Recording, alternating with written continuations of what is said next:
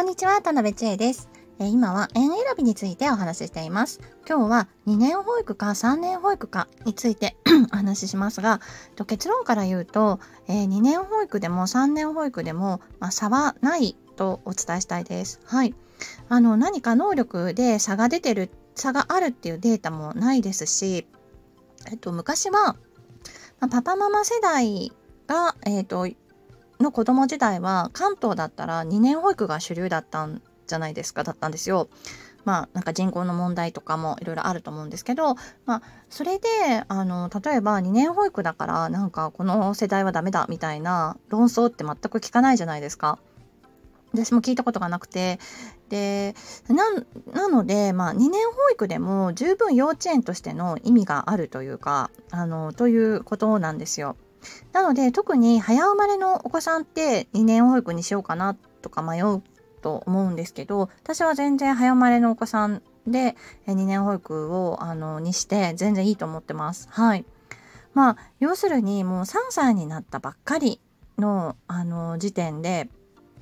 こうあのね3年保育に入れるっていうのは結構負担感がすごくあると思うんですよ。うん。はい。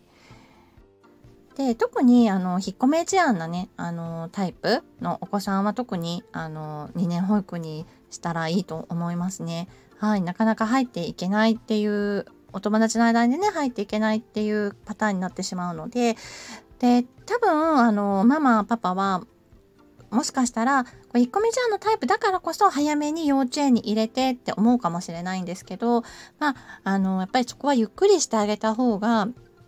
後々入っていけるんじゃないかなと思うんですよね。うん、で2年保育にすると年中さんになるとお友達の方お友達の方がというか周りも成長してるのでじゃあ一緒に遊ぼうっていう風に迎え入れてくれる体制もあると思うんですよ。はい。なので、あの、焦らないで2年保育にあのしてもらって全然大丈夫だと思います。はい。大事なのは、温かい、こう、あの、迎え入れてくれる、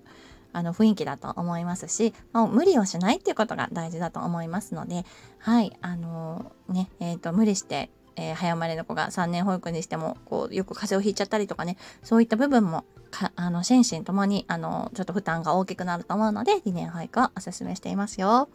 はい。ではまた、えー、聞いていただいてありがとうございました。またお会いしましょう。失礼いたします。